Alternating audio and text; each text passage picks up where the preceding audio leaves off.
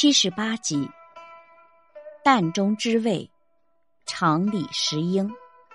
原文：浓肥心肝非真味，真味只是淡。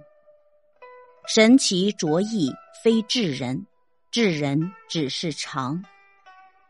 原文的意思是，美酒佳肴并不是真正的美味，真正的美味只在那粗茶淡饭中体会。才智卓绝、超凡绝俗的人，还不算人间真正的伟人完人。其实，真正的伟人看起来就是平凡无奇的人。感悟：人们往往忽视平凡，不重视常见的东西，像鸡鸭鱼肉、山珍海味，固然都是极端美味可口的佳肴，但时间久了就会觉得厌腻而难以下咽。粗茶淡饭。最易于身体，在一生之中最耐吃。这只是就怎样做人打了个比方。生活中，有的人往往仗势自己才学出众而洋洋得意、盛气凌人。其实，这种人并不是能博得人们敬仰的理想人物。因为一个有完美人格和高尚品德的人，都是在平凡中坚守自己的岗位，在平凡中来实践自己伟大的人生理想。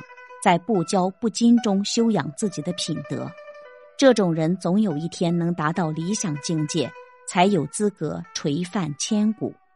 例如释迦牟尼佛，他对众生说法绝不用玄虚的高深道理迷惑民众，而是用简明切实的教义来普度众生，在当时苦难的民众中探寻一种美好的理想。和他同时代的孔子，历经磨难。他的理想在当时虽然没有得到呼应，却在身后发扬光大。所谓“万丈高楼平地起”，就是说，不论如何伟大的人物，都要从平凡中做起。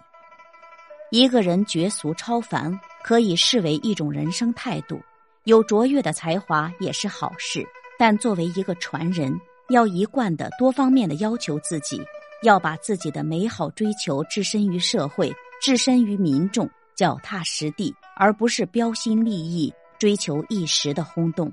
只有在平凡之中，才能保留人的纯真本性，进而，在平凡中显出英雄本色。